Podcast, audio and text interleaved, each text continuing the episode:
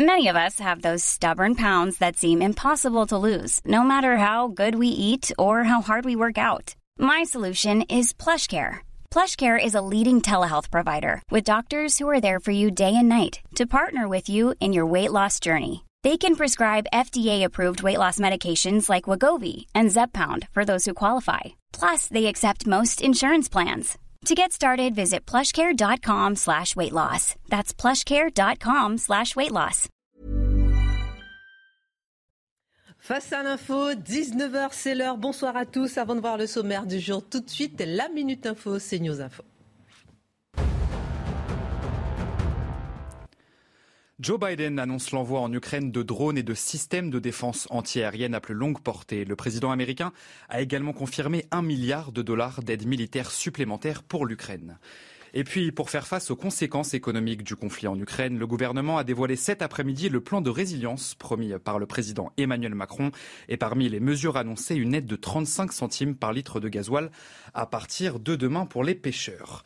Et en Corse, le Front de libération nationale menace de reprendre la lutte. Dans un communiqué, l'organisation clandestine corse dit soutenir la révolte de la jeunesse suite à l'agression d'Ivan Colonna. Sur l'île, le contexte est explosif alors que le ministre de l'Intérieur, Gérald Darmanin, est arrivé à Ajaccio il y a maintenant quelques heures. Et au sommaire de Face à l'info ce soir, alors que la candidate Anne Hidalgo est à 2% dans les sondages, le PS pourrait-il ne pas être remboursé de ses frais de campagne? Comment expliquer ce grave effondrement du Parti socialiste? L'édito de Mathieu Bobcoté. Alors que les chefs de gouvernement polonais, tchèques et slovènes sont en Ukraine pour demander une mission de paix de l'OTAN, on s'intéressera à la promesse faite à la Russie de non-élargissement de l'OTAN à l'Est. Est-elle, oui ou non, une réalité? Décryptage Dimitri Pavlenko.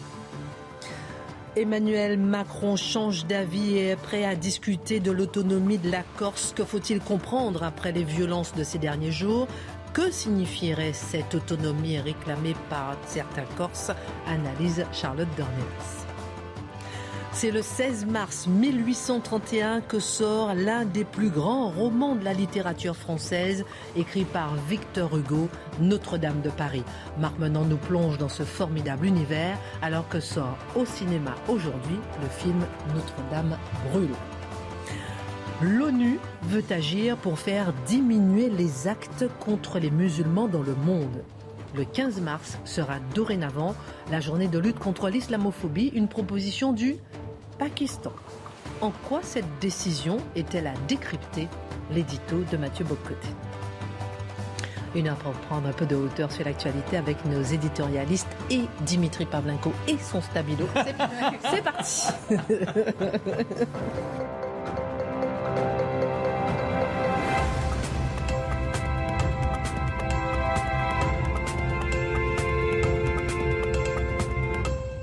L'homme qui parlait à son stabilo. Ah oui, non mais.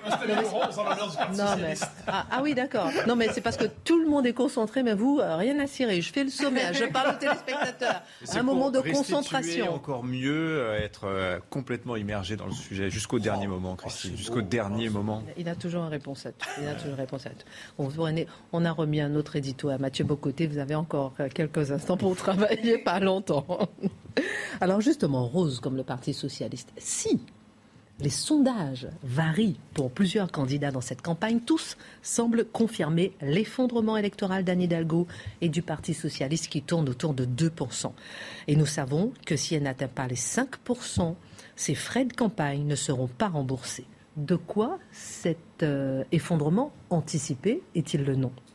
Ben, disons-le clairement, ce n'est pas nouveau. C'est-à-dire que la décomposition du Parti socialiste, donc d'un des grands partis politiques français, on s'entend un parti qui traverse l'histoire du XXe siècle, mais plus encore dans la Ve République, représente un des deux grands pôles de la culture de gouvernement, eh bien, sa décomposition s'était annoncée dès 2017. Nous le savons. Euh, Emmanuel Macron avait siphonné véritablement le Parti euh, socialiste pour être capable de lancer sa propre offre politique qui, depuis, s'est métamorphosée. Mais qu'est-ce qu'on verrait s'il s'agissait vraiment d'un effondrement? Eh bien, effondrement d'un grand parti, je l'ai dit, donc d'une structure de pouvoir, donc d'une structure capable de conquérir le pouvoir, de l'exercer, de ramener des ambitions, de ramener des opportunistes, de ramener des ambitieux vers lui, les idéalistes aussi de temps en temps. Mais un parti, moi, un parti qui n'est pas capable de rallier à lui les ambitieux est un parti mort. Parce que par définition, les ambitieux savent flairer la possibilité du pouvoir. Quoi qu'il en soit, le Parti socialiste risque l'effondrement. Et c'est plus grave qu'on ne le croit d'un point de vue socialiste. Pourquoi? Parce qu'un courant de pensée n'existe pas dans le ciel éthéré des idées pures. Un courant de pensée n'est pas désincarné. Un courant politique, pour exister, a besoin d'une structure, a besoin d'un parti, a besoin d'une capacité justement de peser sur le jeu. Donc pas simplement influencer les esprits, mais être un concurrent possible pour la prise du pouvoir. L'effondrement du Parti socialiste à 2%, euh, qui est un score équivalent, si je ne me trompe pas, à Jean Lassalle, qui double toutefois celui de Nathalie Arthaud. Ce n'est pas un détail, on a les victoires qu'on peut. Euh, eh bien, ce n'est pas un détail. Par ailleurs, il faut voir que ça s'inscrit dans une crise plus large de la gauche. Je l'ai dit, 2017, Emmanuel Macron siphonne le Parti socialiste, il ne reste aujourd'hui, on pourrait dire qu'un cadavre remuant, hein, une carcasse en décomposition. Mais, mais la gauche existe encore aujourd'hui. Elle se recompose toutefois dans un pôle de radicalité. Quelle radicalité? Eh bien, d'un côté, on pourrait dire avec le, pôle décolonial, révolutionnaire, anticapitaliste qui existe, le pôle écolo aussi, donc c'est un axe Mélenchon-Rousseau. C'est l'avenir de la gauche aujourd'hui, la plus vivante certainement, la plus militante, je ne dis pas la plus désirable, ensuite chacun s'en fait l'idée qu'il souhaite, mais c'est la gauche qui est capable de capter l'imaginaire de l'époque, qui retrouve une radicalité et qui est capable de fédérer au-delà des appareils, au-delà des, des qui est capable de rallier des militants. Cela dit, cela dit, quelle place reste-t-il pour le Parti socialiste classique? Eh bien, il reste la possibilité d'un socialisme municipal. Nous le savons, le socialisme de gouvernement existe encore et existera probablement encore longtemps au niveau municipal. Parce qu'une culture de gouvernement, la social-démocratie dans sa forme classique est probablement appropriée à la gestion de certaines villes aujourd'hui. Est-ce que le socialisme de gouvernement existe encore au niveau national? Oui et non. Non, parce que le Parti socialiste, s'il connaît l'effondrement anticipé euh, dans quelques semaines, n'aura plus de capacité de projection nationale. Dans la construction de l'espace politique, le Parti socialiste sera le grand absent. Oui, néanmoins, pourquoi? Parce qu'une partie importante du socialisme de gouvernement, de la social-démocratie, s'est recomposée chez Emmanuel Macron. Il ne faut pas l'oublier. Le macronisme n'est pas simplement un néo-giscardisme, c'est aussi un néo-rocardisme, si on veut. Donc, une partie du socialisme de gouvernement existe aujourd'hui à la République en marche. Évidemment, au Parti socialiste, Mme Hidalgo et d'autres vont dire oui, mais euh, ce ne sont plus les hommes de gauche, ils sont avec Macron. Ça, c'est je reste un test de pureté qui appartient aux gens de gauche de savoir s'ils sont vraiment de gauche, encore de gauche, plus vraiment de gauche, et ainsi de suite. Ça leur appartient. Échec personnel ou échec collectif, je pense un peu des deux. Échec collectif, je l'ai dit, parce que cette tendance à la décomposition du Parti socialiste s'inscrit dans la tendance lourde des dernières années. La recomposition en profondeur de la gauche, au-delà des paramètres du socialisme tel qu'on le connaissait, est entendue depuis longtemps. Échec personnel peut-être aussi. Rappelons-nous lorsque Mme Hidalgo nous avait euh, annoncé qu'elle ferait avec la France ce qu'elle a fait à Paris. Je n'ai jamais compris s'il s'agissait d'une promesse ou d'une menace. Soyez sage. Les socialistes, est-ce n'ont pas cherché quand même à se sauver? Oui, ben justement, le Parti socialiste, au-delà de la candidature de Mme Hidalgo, le Parti socialiste... pardonnez-moi, mais avec toutes les années qui sont passées, ils ont senti cette menace arriver. Oui, mais vous savez, la capacité, les partis qui ont exercé longtemps le pouvoir ont tendance à croire qu'il leur reviendra naturellement. Euh, il disait Macron, ça ne durera pas, ça va passer. Puis à droite, hein, Zemmour, ça va passer. Puis longtemps, on disait le Front National, ça va passer. Il y a le sentiment que les partis de pouvoir, une fois pour toujours installés, disent ça nous reviendra. Les grandes passions vont retomber, les appareils vont se maintenir. Il y a du vrai là-dedans, mais aussi du faux. Cela dit, le Parti socialiste, on l'apprenait hier ou avant-hier, je crois, en lisant Le Monde, qui euh, nous apprenait cette fois quelque chose, a cru, à tout le moins certains au Parti socialiste, des cadres expérimentés, des leaders, ont cru trouver l'homme providentiel pour redresser le Parti socialiste, le délivrer de son mauvais sort anticipé. L'homme providentiel inattendu, certes, mais néanmoins, il s'est vu comme tel peut-être un instant, François Hollande. Alors, pourquoi deux, références au terme providentiel ici. François Hollande demeurera néanmoins le dernier président socialiste, celui qui a l'expérience du pouvoir. Il voulait revenir au-dessus de la mêlée. Il espérait qu'Anne Hidalgo soit débranché par le parti, qu'il puisse revenir. Et François Hollande est un homme, un stratège politique, je dirais, c'est un commentateur politique de talent. Homme politique, on verra, ou on aura vu. Mais un stratège politique brillant. Et qu'est-ce qu'il voyait? Eh bien, il y avait un espace. François Hollande ne s'attendait pas, s'il revenait, s'il revenait, à reconquérir l'Élysée, je crois. Mais il s'attendait à être capable de sauver justement l'espace plutôt évoqué, celui de la social-démocratie gouvernementale, celui du socialisme de gouvernement au niveau national. Il voulait sauver non seulement une structure, mais une tradition politique et son parti. Mais l'acharnement, du point de vue des gens proches de François Hollande, à ce qu'on a compris, euh, de, d'Anne Hidalgo a fait en sorte que François Hollande a décidé de, ben, simplement de ne pas revenir à la grande déception de plusieurs, je n'en doute pas. Donc on est en train quand même d'assister au dernier saut de la bête qui meurt, hein, si j'ai bien compris. Oui, c'est une bonne image. Mais, l'agonie peut durer longtemps en politique. Alors, pendant ce temps, euh, la décomposition de la droite classique se poursuit aussi avec le ralliement de Sébastien Meurant, le sénateur du Val d'Oise, à Éric Zemmour.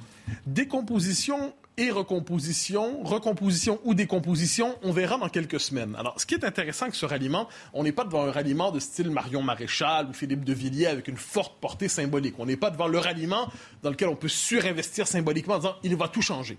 Mais c'est un ralliement qui, pour cela, n'est pas sans intérêt.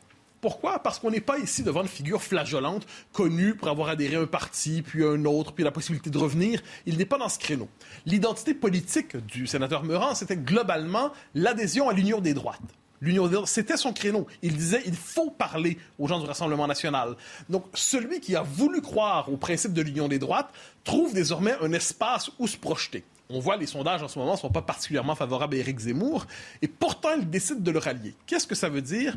Qu'au-delà de l'aventure présidentielle d'Éric Zemmour, quel que soit le résultat, premier tour traversé ou non, deuxième tour, il participe ou non, qu'importe, il considère que l'avenir d'une partie de la droite se joue justement à Reconquête. Deux dernières choses doivent être mentionnées. Il représente cette droite des LR une droite, on pourrait dire, des, historiquement cocufiée par LR. C'est-à-dire une droite qui n'en peut plus des promesses d'amour de LR, qui dit toujours ordre, sécurité, nation, identité, immigration. Et quand vient le temps de gouverner, on dit respectabilité, progressisme, mon ADN consiste à être favorable à la liberté l'identité de genre, et ainsi de suite. Vous connaissez les propositions possibles. Donc une partie de la droite LR, depuis un bon moment, se sent, je dirais, méprisée en son propre parti. Peut-être trouve-t-elle, dans le pari de reconquête, s'il tient, la possibilité de s'y projeter. J'ajoute deux dernières choses toutes brèves. Euh, le sénateur Meurant se lance en disant Éric Zemmour représente pour moi la tradition gaulliste. On le sait, le procès fait en pétainisme à Zemmour tourne depuis plusieurs mois. Ce que l'on voit ici, c'est qu'une figure qui se réclame du gaullisme aboutit chez lui. On peut dire que c'est une réponse qui cherche à neutraliser justement l'accusation en pétainisme. Reste à voir si ça fonctionnera. Il n'en demeure pas moins que certains rêvaient de faire que Zemmour fasse à LR globalement ce que Macron a fait au PS, il n'est pas certain que ça fonctionne. Pour deux raisons. La première, c'est que quand Macron était capable de s'emparer du PS, ou du moins de le vider, c'est qu'il avait tout le système avec lui pour lui permettre de mener son opération. On ne peut pas dire la même chose du candidat Zemmour, c'est le moins qu'on puisse dire. Et ce qu'on risque de voir dans les prochains temps, c'est peut-être moins justement une recomposition qui aboutirait avec le fait que la droite nationale conservatrice serait le vrai pôle dominant parmi les droites, on risque plutôt d'arrêter au milieu du guet, hein, et avec une forme de trois droites de forces relativement équivalentes, le RN, Reconquête et LR, plus ou moins fortes, mais trois droites incapables de s'entendre, irréconciliables. Donc, plutôt que l'élection de la recomposition, peut-être sommes-nous contemporains en train de vivre l'élection de la décomposition. Euh, Charlotte, euh, quel est votre regard sur euh, justement cette peut-être agonie aussi un peu à droite? Cette agonie, peut-être aussi à droite, bah, peut-être un peu plus tardive, mais euh, en train d'arriver. L'agonie réside euh, en effet dans la décomposition, mais décomposition qui était un peu inévitable dans la mesure où euh, vivaient dans les deux parties de droite, à savoir les Républicains et le Rassemblement national, deux courants, avec dans chaque parti, il y avait, deux courants qui voulaient absolument se parler l'un et l'autre. Et c'est ça qu'a incarné Eric Zemmour. Donc naturellement, ça crée une troisième droite. Et évidemment, le, défi, c'était de vider l'une et l'autre pour euh, faire l'union. Et c'est compliqué. Merci beaucoup. Euh, dans un instant, dans la deuxième partie, on parlera de l'ONU euh, qui veut absolument euh, faire diminuer les actes contre les musulmans dans le monde. Ça sera votre deuxième édito.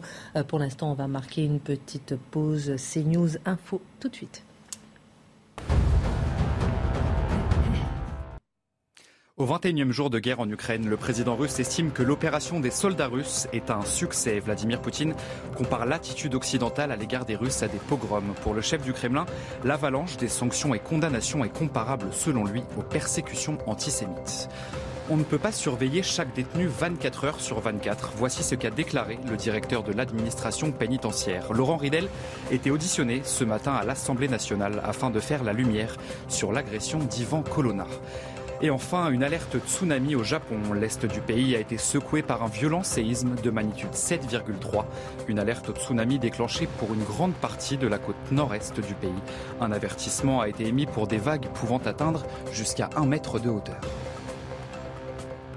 Alors on va euh, revenir justement sur l'actualité en Ukraine avec vous Dimitri. Trois premiers ministres euh, d'Europe de l'Est se sont rendus à Kiev hier soir et, aujourd'hui le tchèque, le slovaque, le polonais et l'équipe polonaise a proposé depuis Kiev l'envoi euh, d'une mission de paix de l'OTAN pour aider l'Ukraine. L'OTAN lui a poliment répondu aujourd'hui que c'était trop tôt. Pourquoi? Pour cause, parce que si on enverrait ne serait-ce que des fleurs à Kiev pour remonter le moral aux Ukrainiens, mais que derrière vous avez une escorte armée qui est prête à ouvrir le feu à la moindre embuscade, euh, en fait ça revient, ça revient à déclarer la guerre à la Russie. Donc euh, on comprend la réponse polie de, l'OTAN qui dit c'est non, non on va pas y aller, c'est certainement pas le moment. D'autant que l'OTAN, on ne parle que d'elle depuis trois semaines parce que Vladimir Poutine en fait depuis le début du conflit l'origine. Euh, de la guerre en, Ukraine. C'est ce qu'il répète depuis le début. Il dit que c'est la faute de l'OTAN s'il attaque l'Ukraine, s'il est entre guillemets obligé d'attaquer l'Ukraine. La faute à la pression croissante que l'OTAN exerce sur les pressions de la Russie depuis maintenant une trentaine d'années. Et euh, Vladimir Poutine est convaincu que ce rapprochement de sa frontière, hein, de la frontière russe euh, des, pays alliés de l'OTAN, bah, ça fait peser sur la Russie une menace existentielle. Il a cette vision de missiles nucléaires braqués sur le, sur le Kremlin. Et donc en, en riposte, que fait-il? Eh bien, c'est toute la logique de la guerre préventive qui, se met en, en action. Les guerres préventives à l'égard de l'Ukraine qui souhaitait euh, euh entrer dans, dans, l'OTAN. Et alors, insupportable pour Vladimir Poutine, qui considère que l'Ukraine, c'est le pays frère, et, qu'on ne rallie pas le camp ennemi quand on, on est comme ça un frère.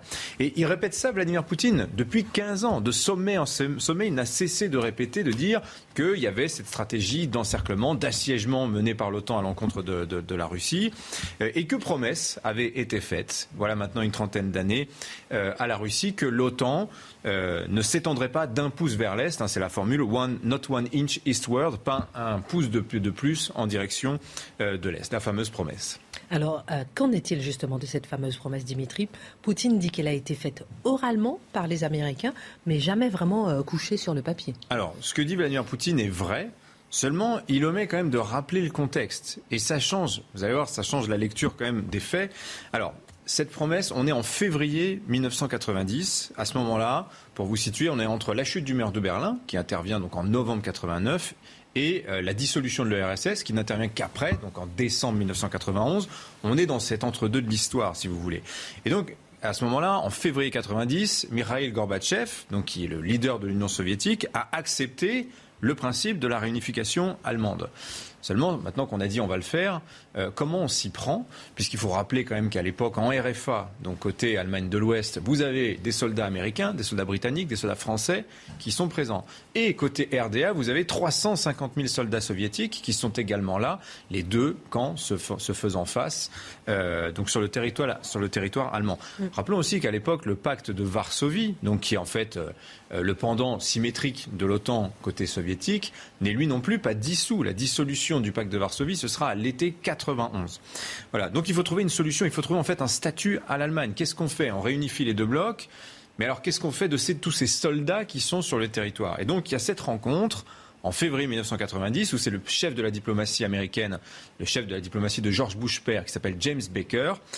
Il se, rend à Moscou et il, propose ce choix, euh, il verbalise ce choix à l'égard de Gorbatchev. Il lui demande qu'est-ce que vous préférez? Il y a trois options en réalité. Il y a l'option numéro un, une Allemagne qui sortirait de l'OTAN, mais aussi donc du pacte de Varsovie, donc une Allemagne neutre, mais qui aurait donc la tentation de se nucléariser, de devenir une puissance nucléaire euh, indépendante comme la France, dans la mesure où elle est quand même prise en tenaille entre ces deux blocs. Elle, était l'enjeu euh, véritablement de, cette guerre froide. Elle était le lieu où visuellement on voyait euh, l'opposition des deux blocs. Solution numéro un. C'est quand même menaçant pour les, pour les Russes d'avoir cette idée d'une puissance nucléaire encore plus proche d'elle. Solution numéro deux, c'est ce que va proposer James Baker, c'est on garderait l'Allemagne dans l'OTAN mais là, et je cite les archives américaines, avec la garantie que les institutions ou les troupes de l'OTAN ne s'étendront pas à l'est de la frontière actuelle. Elle est là, la fameuse promesse, en fait. Et James Baker pose la question à Gorbatchev, vous préférez quoi L'Allemagne indépendante ou l'OTAN en Allemagne avec la promesse de ne pas avancer? À quoi Gorbatchev répond, et là aussi c'est écrit, on le lit dans les archives américaines, il va sans dire qu'un élargissement de la zone OTAN n'est pas acceptable. Voilà. Et là c'est écrit oui, oui, oui, ça c'est ça c'est écrit, voilà. Mais alors, le problème c'est que James Baker parle au nom de l'OTAN, il, représente les États-Unis, il ne représente pas l'OTAN, qui est une institution en elle-même. On est dans un échange bilatéral à ce moment-là. Cinq mois plus tard, à l'été 90, nouveau sommet américano-soviétique, là, Gorbatchev reconnaît, et vous allez voir, c'est fondamental pour la suite. Mikhail Gorbatchev reconnaît le droit de l'Allemagne de choisir ses alliances le 12 septembre, il va signer le traité sur la réunification de l'Allemagne, traité qui va lui rapporter au passage 13 milliards et demi de marques, ça tombe bien, parce que l'URSS n'est pas en bonne santé financière à ce moment-là.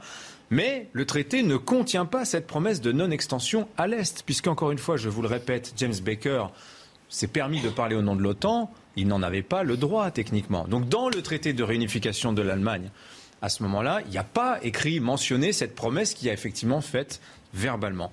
Alors très vite, qu'est-ce qui va se passer après la chute de l'URSS C'est que tous les anciens pays de l'Est, qui vont souvent être dirigés par d'anciens dissidents soviétiques, bah, vont invoquer le précédent allemand pour être candidat à l'entrée dans l'OTAN, le droit de choisir ses alliances. Et voyez, la mécanique infernale, en fait, elle est mise en place là. Il y a cette faute, en fait, de Mikhail Gorbatchev, qui était un spécialiste des questions agricoles, et qui, sans doute, à ce moment-là, a la naïveté de croire que peut-être les Allemands choisiront, allez, soyons fous, le pacte de Varsovie plutôt que l'OTAN. Vous voyez Et donc c'est ça qu'aujourd'hui Vladimir Poutine reproche rétrospectivement à Mikhail euh, Gorbatchev. Et donc à ce moment-là, quand on voit ces, anciens pays de l'Est dire euh, moi aussi je veux entrer dans l'OTAN, parce qu'évidemment ils, veulent, ils, ont, ils ont vécu sous la férule soviétique pendant euh, des décennies, non, surtout ils ont envie de s'en détacher, en Europe, François Mitterrand en 93 par exemple, et même aux États-Unis, vous avez des gens qui vont dire les projets d'élargissement de l'OTAN, c'est pas une très bonne idée parce que la Russie va mal le prendre.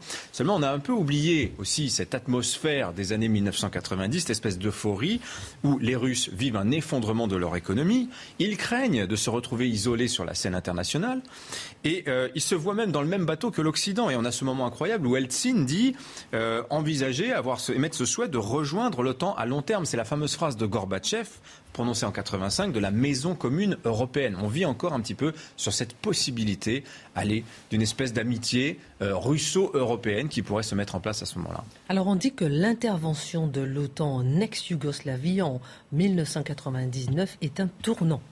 Oui, parce que d'abord, c'est l'année du premier élargissement à l'Est, Hongrie, Pologne, République tchèque, et c'est aussi l'année, vous l'avez dit, de l'intervention de l'OTAN, du bombardement de Belgrade sans mandat de l'ONU. Et là, les Russes comprennent qu'ils ne comptent plus. C'est une humiliation pour eux. Et malgré cela, Vladimir Poutine, en président en 2002, va se rendre à un sommet de l'OTAN, va signer un partenariat avec l'OTAN et dire la Russie est de retour dans le cortège des nations civilisées. Vous voyez, on n'est pas encore dans cette euh, ambiance de, frottement, cette ambiance chaude qu'il y a aujourd'hui entre l'OTAN euh, et, la Russie. Et même en 2005, à la télévision française, on retrouve ça en archive de l'INA, vous pouvez le trouver facilement, il dit au journaliste Christian Malard, il dit, si d'ex-républiques soviétiques rejoignent l'OTAN, ça ne nous dérange pas.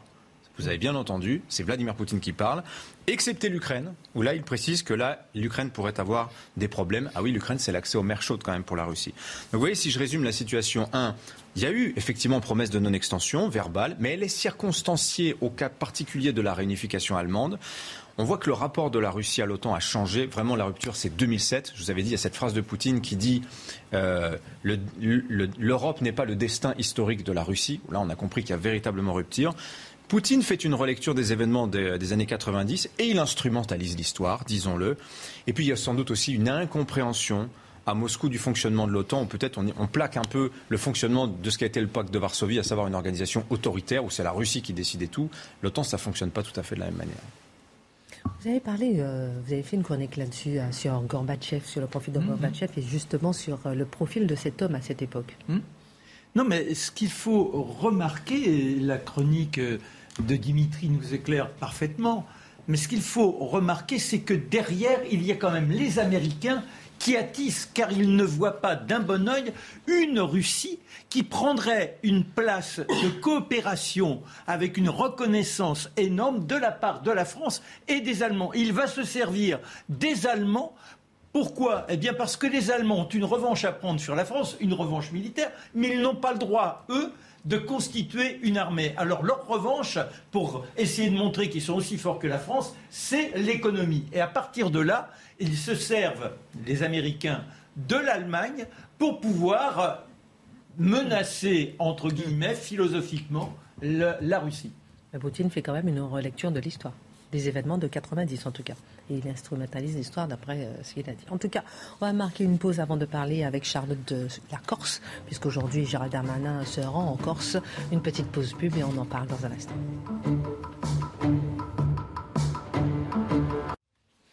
Retour sur Face à l'info, même si on n'est pas d'accord sur la vision du monde et qu'on en parle pendant la publicité. On retourne avec le sourire, on va chanter dans un instant, c'est promis avec vous. Et oui, on chantera ça dans un instant. Ah, tout de suite, le JT avant la chronique de Charlotte, le CNews Info. Joe Biden annonce l'envoi en Ukraine de drones et de systèmes de défense antiaérienne à plus longue portée. Le président américain a également confirmé un milliard de dollars d'aide militaire supplémentaire pour l'Ukraine. Le Conseil de l'Europe exclut la Russie, une décision sans précédent prise ce matin au cours d'une réunion extraordinaire du comité des ministres. Et quelques heures avant ce scrutin, Moscou avait pris les devants en annonçant qu'il claquait la porte du Conseil de l'Europe, une organisation basée à Strasbourg à laquelle la Russie avait adhéré en 1996. Et enfin, la Cour internationale de justice ordonne à Moscou de suspendre son invasion de l'Ukraine. La juridiction donne ainsi raison à Kiev, qui salue une victoire complète de la justice et une, victoire, complète de l'Ukraine. Mais même si les jugements de la Cour internationale sont contraignants et sans appel, elle ne dispose d'aucun moyen de les faire respecter. Donc je dis dans un instant, on va chanter avec Marc Menon parce qu'on parlera de Notre-Dame, on parlera aussi de l'ONU qui veut faire euh, du 15 mars dorénavant, la lutte, euh, la journée de lutte contre l'islamophobie. On parlera dans un instant. Qu'est-ce que ça veut dire? Pourquoi c'est le Pakistan qui propose? Mais comment ça se fait que ça soit passé? Pourquoi? C'est une bonne idée? Vous allez nous dire. En tout cas, plein de questions à vous poser euh, sur ce sujet. On en parle dans un instant. Alors, en Corse, le groupe indépendantiste clandestin Front de Libération Nationale Corse, le FLNC, menace de retour à la lutte armée si l'État français poursuit sa politique de mépris, je cite. Voilà, ça c'est la dernière information du jour. Gérald Darmanin, lui, euh, missionné par Emmanuel Macron, a ouvert la voie à l'autonomie pour la Corse. Le ministre de l'Intérieur s'est rendu sur l'île aujourd'hui dans un contexte de violence répétée. On a envie de comprendre, d'analyser avec vous euh, comment euh, cette information euh, pour aller vers l'autonomie en Corse.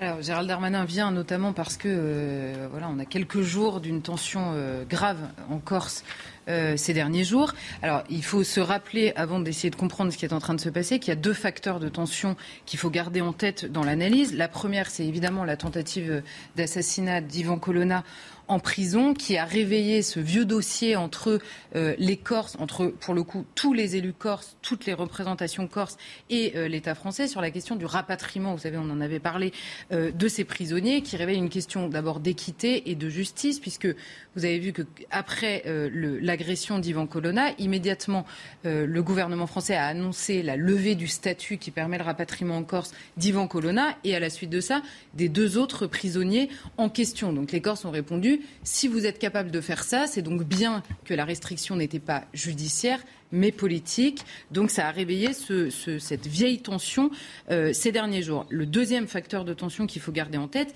c'est le désintéressement de l'État français sur le dossier politique corse ces dernières années, notamment depuis Emmanuel Macron, qui avait fait des promesses euh, sur le terrain politique aux Corses. Et c'est un peu vrai, alors dans, l'esprit de beaucoup, c'est l'État français s'est désintéressé justement depuis notamment que le FLNC avait déposé les armes, c'était en 2014. Ils se dit, puisqu'ils ne sont plus capables, ils n'ont plus les moyens de cette violence qui avait euh, euh, endeuillé la Corse de, manière extrêmement récurrente pendant de très longues décennies. S'il n'y a plus d'armes sur la présence, on peut laisser s'endormir un peu le dossier politique. Donc il y a ces deux facteurs-là qui jouent beaucoup dans l'esprit corse aujourd'hui. Maintenant, c'est dans ce contexte-là, dans un contexte de violence incroyable sur l'île, que Gérald Darmanin annonce venir.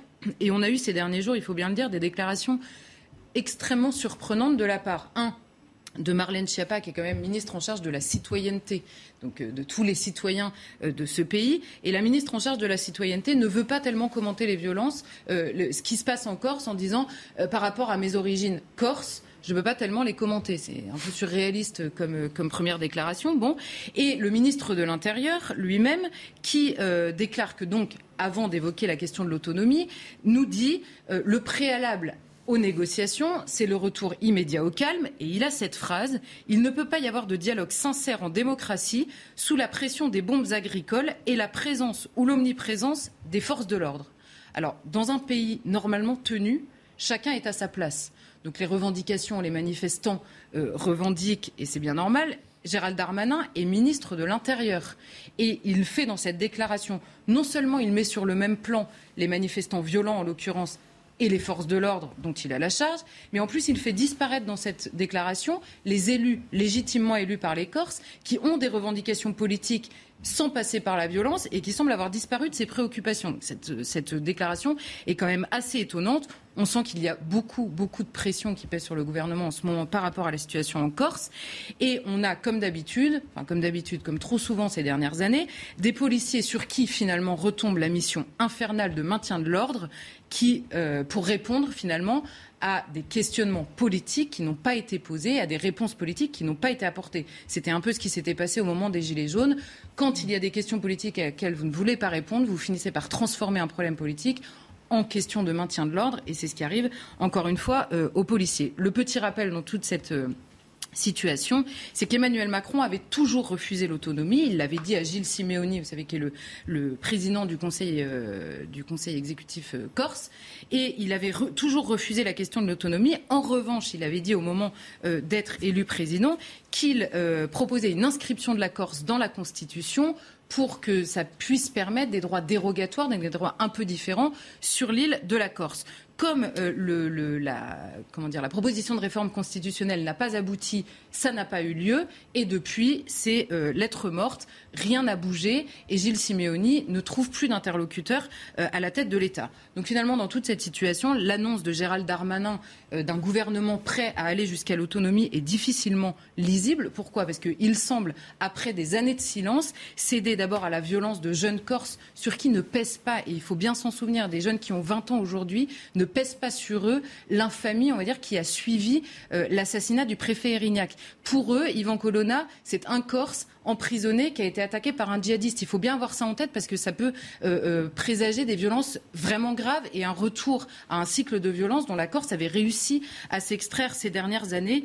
donc voilà, donc le, le, Gérald Darmanin dans cette histoire a vraiment, on a vraiment l'impression et on a tous cette lecture-là qu'il répond à des violences beaucoup plus à des questionnements légitimes qui étaient portés par des élus euh, qui ne trouvaient pas d'interlocuteur. Et parenthèse, c'est vrai que Gérald Darmanin, il a déclaré que l'agression du détenu était un acte manifestement terroriste. Je ferme la parenthèse. Alors, Gérald Darmanin, il a parlé donc d'autonomie sans réellement l'expliquer. C'est la première fois que l'État français accède à cette revendication. Qu'est-ce que cela veut dire concrètement aujourd'hui? Bah, c'est bien le problème, c'est que la question reste un peu entière, parce que Gérald Darmanin a précisé lui-même qu'il faudrait des négociations pour savoir quelle autonomie, dans quelles circonstances, quoi exactement. Donc il a lâché le mot, c'est sûr, et c'est la première fois. Il lâche le mot, mais l'autonomie reste bien à définir.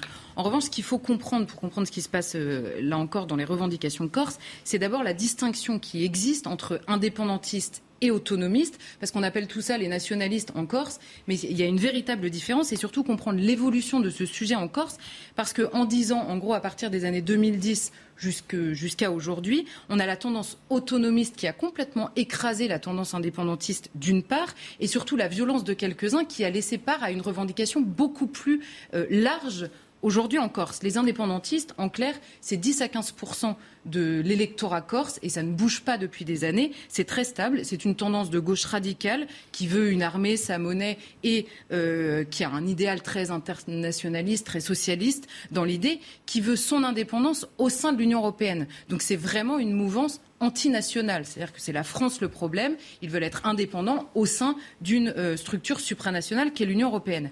Ensuite, vous avez les, les autonomistes. Alors, les autonomistes, c'est ceux qui sont aujourd'hui au pouvoir en Corse. C'est ceux qui gagnent les élections et qui représentent plus de 50% donc de l'électorat corse. Ils sont majoritaires partout sur l'île. Ils sont plutôt euh, traditionnellement de centre droit. Leurs électeurs euh, sont peut-être plus de droite que eux. Ils réclament, eux, une autonomie législative pour la Corse qui pourrait permettre d'appliquer certaines vieilles revendications des Corses. Vous savez, la co-officialité de la langue corse, c'est-à-dire une plus grande importance de la langue corse en Corse, le statut de résident, le statut fiscal également qui revient extrêmement souvent, mais ils n'ont et ils ne, formulent jamais aucun désir de séparation de la France. C'est vraiment une distinction qu'il est importante de faire au moment où on, voit ça. Et par ailleurs, ils demandent, alors ça, peut paraître un peu étonnant, ils veulent une autonomie financière avec plus de responsabilités puisqu'ils réclament une moins grande dépendance aux aides de l'État, c'est-à-dire une plus grande indépendance évidemment dans les décisions politiques. Mais pour euh, parfaire, on va dire, le, euh, ce sujet-là, on a l'impression que cette bataille de l'autonomie est une bataille seulement institutionnelle. Mais dans la population corse, c'est beaucoup plus une bataille identitaire. Reviennent souvent ces sujets de la langue, de l'identité corse, de la question de la terre, de la préservation des, paysages corses, de la question de l'histoire corse. Et finalement, l'autonomie, pour beaucoup, semble être un moyen concret de préserver cette identité contre un cadre législatif français qui leur semble beaucoup trop restrictif pour le faire. En revanche, au moment de se poser la question de l'autonomie, il faut se poser des questions extrêmement réelles. Par exemple, on peut imaginer une autonomie où les Corses auraient leur autonomie sur la question de la santé. La santé, c'est un sujet compliqué. Donc comment est-ce qu'on gère ces questions-là? Vous voyez bien que c'est une discussion qui peut être très longue. Quelle autonomie et pourquoi faire exactement? On sait que déjà la Corse a un statut très particulier aujourd'hui. C'est probablement la région de France, enfin c'est la région de France qui a déjà une assez grande autonomie. Et il y a des compétences qui sont déjà parfois difficiles à gérer euh, sur l'île. On avait vu la crise des déchets, par exemple. C'est des compétences qui sont difficiles. Donc c'est une discussion qui est sérieuse, la question de l'autonomie. Alors finalement, Gérald Darmanin répond donc à une aspiration majoritaire de la population corse, que vous venez de l'expliquer. Est-ce que ce n'est pas le meilleur moyen euh, de ramener le calme que de brandir l'autonomie? Le problème, c'est pourquoi et dans quelles circonstances et à qui s'adresse-t-il réellement aujourd'hui Gérald Darmanin On avait dit la semaine dernière, quand, euh, quand on avait parlé déjà de la, question corse, on s'est dit finalement, là, les violences commencent à arriver, il y a une absence de considération politique depuis des années, le gouvernement se trouve dans la pire situation possible puisqu'il semble répondre à la violence et non pas aux élus légitimes pour poser ces questions-là. D'abord, il y a une première question sérieuse. On a un gouvernement qui, depuis deux semaines, nous explique qu'il ne peut plus rien faire pendant cette campagne présidentielle que de s'occuper de la guerre en Ukraine et tout à coup jette en pâture au milieu du débat cette question de l'autonomie corse à euh, trois semaines de la présidentielle, comme si c'était un petit sujet qui, d'un claquement de doigts, pouvait se régler. C'est au minimum étonnant.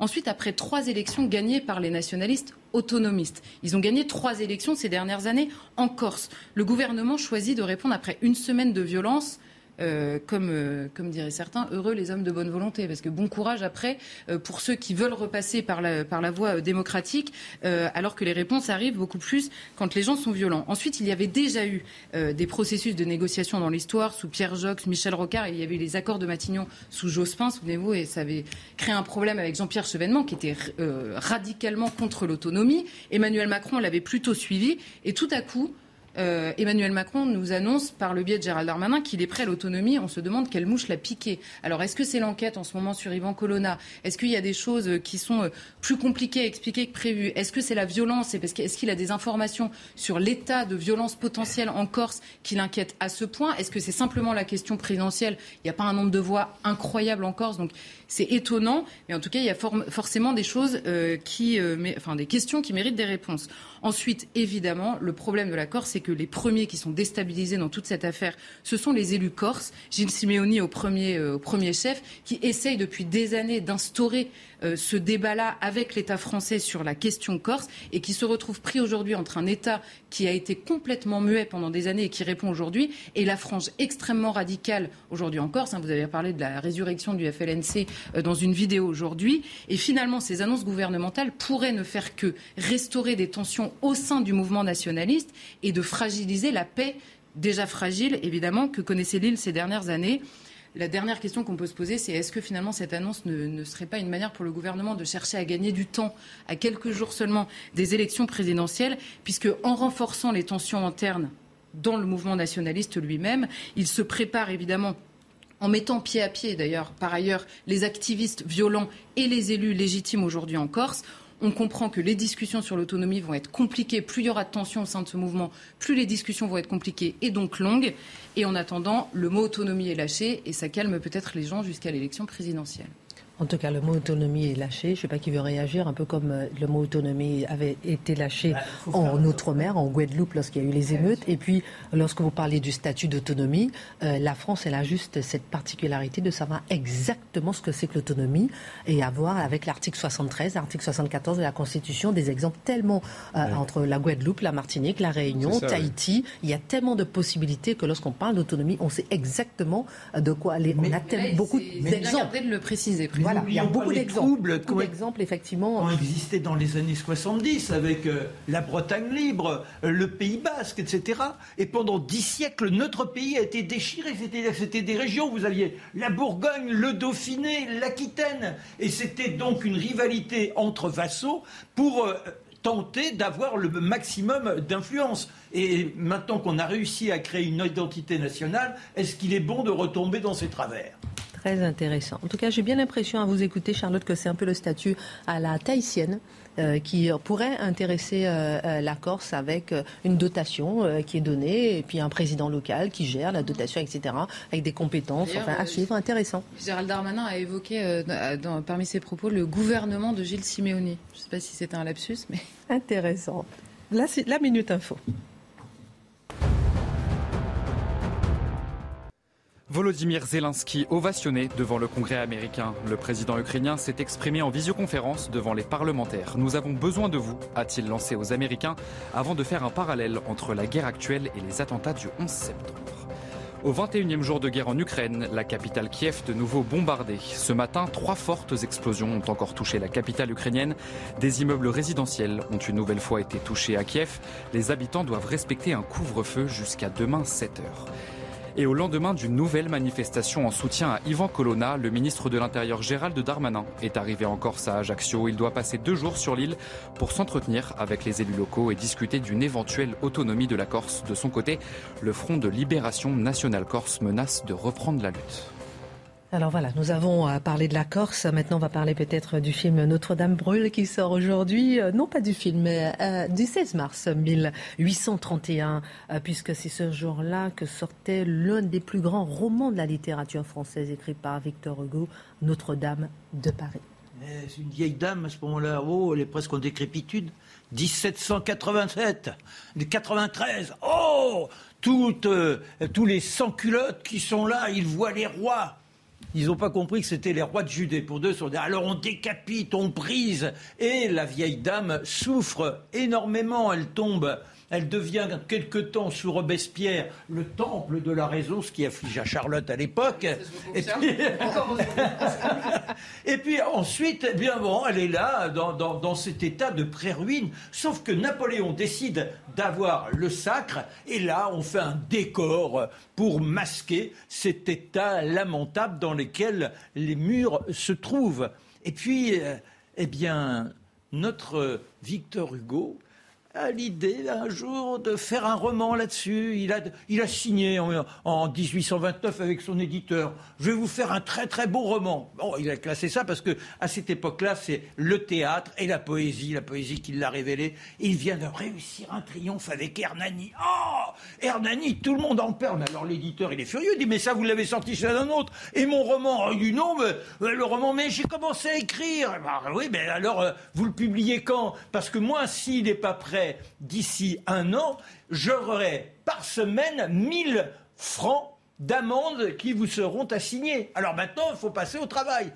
Hugo se fâche, il finit par être obligé de concéder l'effort, et le voilà donc à envisager l'écriture de ce roman. Il a 29 ans, il est père de famille, il habite près de l'étoile, et sa femme est enceinte, trois enfants sont au foyer, il y a la petite Léopoldine. Oh, Léopoldine, il ne voit que par elle. Six ans, mon papa, mon papa. Il la regarde. Et puis il y a Charles et Toto. Tout ça, ça va très bien, mais il musarde, il perd son temps. Et il a toujours la poésie, les vers dans la tête. Il rédige Contemplation, ce monument de la poésie. Mais alors, et où en est Notre-Dame? Bah, Au moment où il s'y attaque, des bruits viennent de quelques maisons de la rue où il se trouve, et ce sont des fusillades. Nous sommes le 27 juillet. C'est la populace qui se lève, levée par les décisions de Charles X, et ça va s'effondrer. Comment réagir par rapport à ça? Il n'est plus question d'écrire, et puis le lendemain, c'est encore pire. Parce que le lendemain, il y a d'autres cris qui se font. Passer Adèle, son épouse, et les contractions, et la petite qui arrive, c'est la petite Adèle, on lui donne euh, ce prénom, il n'a pas le temps de s'occuper du reste, notre euh, Hugo. Et le 29, le voilà qui s'intéresse enfin aux événements. Mais donc, euh, la plume, elle est bien fainéante. Le mois d'août, on va se reposer avec le bébé qui crie. Et c'est au mois de septembre, le premier, il dit, il faut y aller. Alors il a été acheté une énorme bouteille d'encre, il a sa plume d'oie, il achète aussi un tricot parce que dans son cabinet, on ne chauffe pas. Il faut qu'il soit là sans aucun dérangement, donc pas d'âtre, et ce tricot, on l'appellera la peau d'ours de papa. Il s'enferme après avoir déposé ses vêtements dans l'armoire. Je ne sortirai plus. La plume, la plume, la plume. Il a plus que quatre mois pour écrire hein, euh, quand on Notre-Dame. Et alors, euh, le soir, quand il s'accorde une heure, une heure de causerie après le dîner, les amis, et puis il y a la curiosité, qu'est-ce qui se passe dans la vie? Alors, euh, il fait attention aux journaux, il lit les journaux, il répond aux courriers. Et dans les journaux, il s'aperçoit qu'il y a le procès des ministres de Charles X il va pas être parjure, pas question d'aller ouvrir l'armoire, mais il a son costume de garde nationale. Ah là, c'est une contrariété. Il, il, enfile le costume, mais il devrait avoir le galon de sous-lieutenant. Ça lui a été accordé. Sauf que Lafayette a interdit que ce grade lui soit conféré et c'est donc en deuxième classe que notre Hugo se présente. Et puis après, bah, il faut y aller. Alors là, on travaille, on travaille, on travaille, on travaille. Et au mois de décembre, alors qu'il voit poindre la fin de cette aventure extraordinaire avec Quasimodo, Esmeralda, Esmeralda, Esmeralda, et puis Notre-Dame, une créature formidable. Et un ami vient le voir, c'est Sainte-Beuve, Sainte-Beuve que Adèle a voulu avoir comme parrain pour la petite. Et il entre dans le cabinet, il lui dit Mon cher Hugo, il faut que je vous parle. Mais allez-y, mon cher Sainte-Beuve, j'aime votre femme. Ah oui vous imaginez l'effondrement. Mais c'est pas possible. Alors là, il se montre magnanime. Mais c'est pas grave. Restez avec nous, restez avec nous. Et il continue l'écriture. Et le 15 janvier, enfin, c'est terminé. On rédige plusieurs exemplaires, vous imaginez les pages qu'il faut recopier, les secrétaires. Il donne ça à son éditeur, qui se tourne vers son épouse, il lui dit maintenant, dis-moi ce que t'en penses. Il est tout content, les bonnes affaires, forcément. Et quand elle rend deux jours après le manuscrit, elle dit c'est d'un ennui, c'est pas possible. Et pour autant, on met les presses en marche, et le 16 février, le livre est à l'étalage. Sauf que le 16 février, on a des émeutes et le livre passe totalement inaperçu. Mais quand on est Hugo, un tel rayonnement, à 29 ans, mais déjà tout le monde suit les éditions du Père Hugo et on se jette sur Notre-Dame. Et ce qui surprend le plus, ce sont les bedeaux de Notre-Dame. Alors qu'on avait du mal à voir quelques fidèles, soudain ce sont des foules énormes qui se présentent. On veut voir la loge de Quasimodo. On veut voir Ancaté, vous savez, le petit mot qui était au début du roman. Mais on dit ça, ça n'existe pas. Mais comment ça n'existe pas? Tout le monde veut voir ça. Et c'est le triomphe de ce livre qu'aujourd'hui encore, on, on, considère comme l'un des monuments et que tout à chacun essaie d'exploiter à sa façon. Et la dernière façon, vous la connaissez. Écoutons. Alors, chantons. C'est un mot qu'on dirait inventer pour elle. Quand elle chante, alors, elle, tel un oiseau qui étend ses ailes. Voilà, on va pas le massacrer plus que ça. l'enfer s'ouvrir sous mes pieds. Ah, voilà Ça va, ça va, ça va. Il va venir avec son drapeau maintenant tous les soirs. Merci beaucoup de nous avoir fait vivre Notre-Dame de Victor Hugo. Euh, c'est toujours un vrai bonheur. C'est décidé à l'initiative du Pakistan, l'ONU a décidé de faire du 15 mars une journée de lutte contre l'islamophobie. Vous l'avez réclamé, j'en suis sûr. L'ONU nous a habitués à de telles déclarations, évidemment, mais pourquoi doit-on accorder une attention particulière à celle-ci? On pourrait dire simplement qu'on goûte cette scène tout à fait particulière de voir le Pakistan faire l'éloge de la liberté religieuse. J'y reviendrai. Mais point de départ de tout cela, donc, il s'agit d'une résolution adoptée par consensus. Par consensus, il y aura des réserves qui s'expriment, j'y reviendrai. Donc, par le, donc, porté par le Pakistan, soutenu par ces deux autres États reconnus pour leur liberté religieuse, leur sens de la tolérance religieuse, l'Arabie saoudite et l'Indonésie, donc, qui nous disent nous évoluons dans un monde aujourd'hui où l'islamophobie est en progression, où les actes anti-musulmans sont en progression, et la communauté internationale doit se mobiliser pour envoyer le signal de nécessaire lutte contre l'islamophobie. Je cite un extrait du, du texte onusien. L'islamophobie est une source d'anxiété dans le monde musulman, surtout depuis le 11 septembre 2001, où les attaques, les soupçons et la peur des musulmans ont pris des proportions épidémiques. L'islamophobie est amplifiée par certains discours politiques et de nouvelles lois et restrictions de visa, a relevé le délégué en automne, euh, que ça, favorise les discours d'extrême droite et la peur de l'islam à des fins électorales. Je note que dans l'esprit des promoteurs de cette résolution, le 11 septembre ne marque pas le début d'une agression islamiste à grande échelle contre le monde occidental, hmm, le 11 septembre, on s'en souvient, mais le début d'une réaction islamophobe dans le monde occidental. C'est ce qu'on pourrait appeler euh, tripatouiller l'histoire. Premier élément. Donc, c'est puis ensuite, on nous présente, on l'aura compris, toute critique de l'islamisme, j'y reviendrai, toute critique de la difficile intégration des musulmans, comme de l'islamophobie, comme une instrumentalisation de la peur des musulmans. On ajoute une chose, et là c'est important, c'est une résolution qui est portée au nom de la tolérance religieuse, au nom de la liberté religieuse, au nom du pluralisme, au nom du respect des convictions et des croyances de chacun. Ça peut s'entendre. Je redis que ça vient du Pakistan, de l'Arabie saoudite et de l'Indonésie. Le Pakistan, qui est un pays dont les lois anti-blasphème sont particulièrement reconnues, on se souvient peut-être de l'histoire d'Asia Bibi, cette, donc cette chrétienne qui a été condamnée à mort pour conversion, pour blasphème, et ça a pris dix ans avant que soit levée la condamnation à mort d'Asia Bibi. Là, on parle des condamnations à mort officielles. Ensuite, le sort réservé aux chrétiens, aux minorités religieuses dans ces pays. C'est un sort qui n'est pas particulièrement enviable, mais apparemment on a droit à une leçon de tolérance et de morale de la part du Pakistan.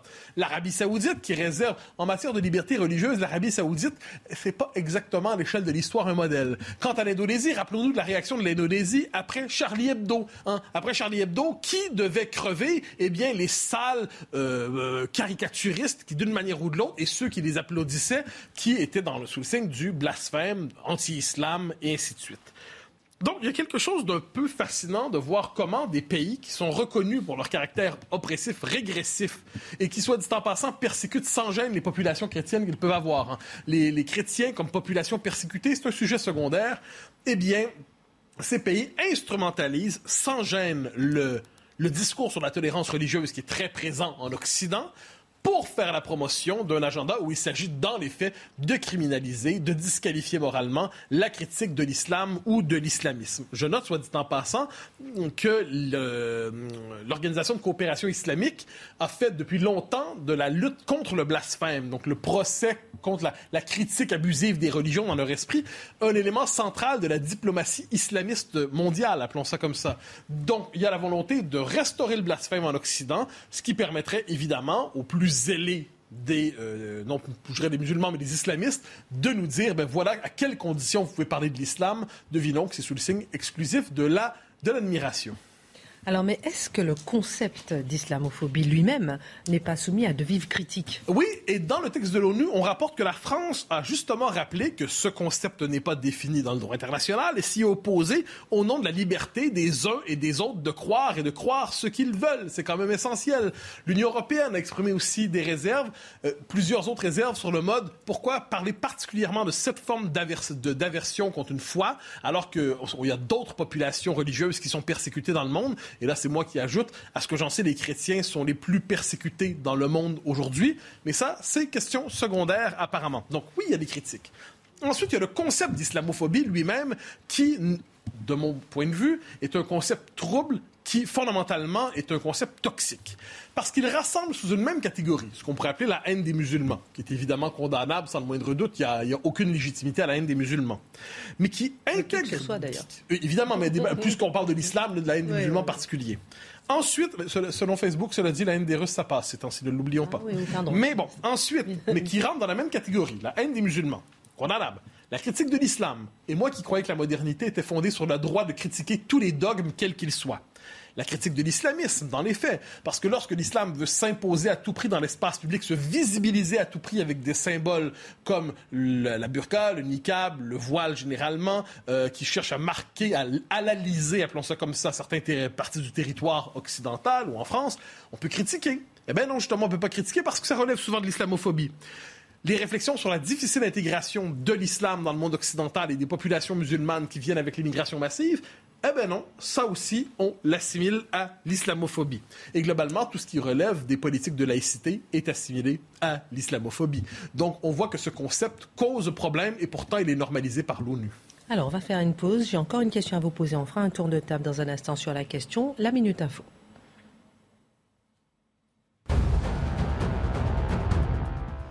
Quelques heures après un discours vibrant de Volodymyr Zelensky face au Congrès américain, Joe Biden a signé un texte qui libère 800 millions de dollars, ce qui porte désormais à 1 milliard de dollars l'assistance militaire que les États-Unis ont promise à l'Ukraine, un montant sans précédent, a affirmé le président américain.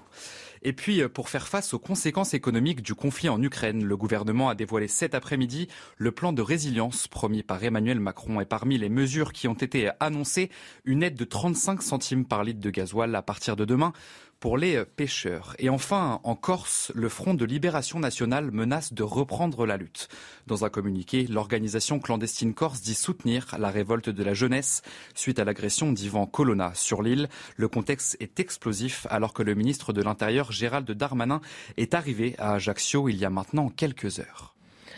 On revient sur le plateau euh, de Face à l'info avec euh, Mathieu Bocoté. On est en train de parler de cette résolution de l'ONU, hein, voilà, qui est sous proposition du Pakistan, qui a été adoptée et qui fait de la journée du 15 mars une journée euh, de lutte contre l'islamophobie. Mais je vous demandais quelles sont les conséquences, quelles seront les conséquences de cette mesure? Est-ce qu'il ne s'agit pas d'une déclaration finalement essentiellement symbolique On a envie de dire un peu à l'image de l'ONU? Non, justement, parce qu'à travers ces déclarations qui se multiplient, il y a une forme de nouvel ordre moral, un nouvel ordre symbolique qui se constitue dans le monde et qui vient fonder la légitimité de toute une série de groupes, surtout dans le monde occidental, il faut bien le dire, des groupes militants qui, qui s'appuient sur la légitimité onusienne ou onucratique pour dire, vous voyez, l'ONU dénonce justement aujourd'hui la poussée de l'islamophobie dans le monde occidental. Et là, on a tous les rapporteurs spécialisés de l'ONU qui se multiplient, qui se mêlent de la politique française, de la politique québécoise, de la politique américaine, de la politique allemande, des rapporteurs de l'ONU qui arrivent dans un contexte et qui ont toujours la même grille de lecture. Ils en arrivent toujours à la conclusion qu'en ce pays, il y a des traces de racisme néocolonial. En ce pays, la laïcité est fondamentalement raciste ou discriminatoire. Donc, on connaît ce discours. Donc, c'est un discours qui vient légitimer les revendications militantes les plus radicales de courants multiculturalistes, de courants décoloniaux, de courants indigénistes, de courants islamistes, qui, encore une fois, et on le voit, s'appuient sur la bonne disposition des Occidentaux envers le pluralisme, la liberté de débat, la volonté de toujours de s'ouvrir aux autres perspectives sienne, c'est instrumentalisé par des islamistes ensuite, qui une fois qu'ils se sont emparés, ils ont établi leur, ils font progresser leur agenda, ils font progresser leurs symboles, ils s'emparent d'une partie de l'espace public au nom de la rhétorique de la tolérance, eh bien, une fois qu'ils ont pris le pouvoir, une fois qu'ils ont établi leurs normes, la tolérance, c'est pas très bon pour ceux qui leur ont accordé. Et de ce point de vue, on voit bien comment une telle journée n'est pas qu'un petit geste symbolique, c'est une forme de légitimité multiculturaliste avec euh, clin d'œil à l'islamisme qui s'établit. Et redisons-le une dernière fois, parce que je ne peux pas m'empêcher de leur dire, c'est le Pakistan qui nous donne une leçon de tolérance religieuse. Mais n'oubliez pas que cela s'est appliqué à la FIFA. C'est-à-dire que les filles portant le voile, ayant le droit d'être dans l'appartenance religieuse, dans un principe où théoriquement, selon Coubertin, qui a créé les grandes compétitions internationales au début du XXe siècle, il n'y avait ni religion ni politique. On était dans l'expression de la liberté la plus totale. Il, y a, la FIFA. Il n'y avait, pas beaucoup de femmes non plus, hein, je la Non, non, non d'accord. Non, mais le principe, le principe olympique, il est resté en place. Et heureusement. Sauf qu'aujourd'hui, eh bien, on voit cette dérive qui est appliquée. Et dans certains pays, ça signifie que la chrétienne ne pourra pas appartenir à une équipe, car sinon elle devra porter, car tout, euh, le monde doit avoir la même tenue, elle devra porter le voile comme ses coéquipières. Euh, Charlotte, ensuite je donne le mot de la fin c'est surtout, enfin, c'est ce qu'expliquait euh, Mathieu, mais c'est la question de l'islamophobie. On ne sait pas exactement ce que ça veut dire et on sait en fait trop bien ce que ça veut dire dans nos pays. N'importe quelle critique se transforme en islamophobie. Mais ces pays-là avancent un agenda hein, qui est très détaillé et, ils savent exactement ce qu'ils font, notamment en Occident. Et nous, pendant ce temps-là, on a l'impression que notre seul agenda, c'est la soumission. Et en plus, nous ne sommes même pas capables de, de, réagir sur la question des persécutions réelles et physiques, en effet, que vivent les chrétiens dans le monde. Donc, Dernier mot. Agenda soumission, agenda complicité, collaboration aussi quand on voit que plusieurs leaders politiques occidentaux eux-mêmes ont légitimé cette idée qu'il faut euh, globalement interdire le blasphème ou qui acceptent. Hey, it's Paige DeSorbo from Giggly Squad. High quality fashion without the price tag. Say hello to Quince. I'm snagging high-end essentials like cozy cashmere sweaters, sleek leather jackets, fine jewelry, and so much more. With Quince being 50 to 80% less than similar brands and they partner with factories that prioritize safe ethical and responsible manufacturing. I love that. Luxury quality within reach. Go to quince.com slash style to get free shipping and 365 day returns on your next order. quince.com slash style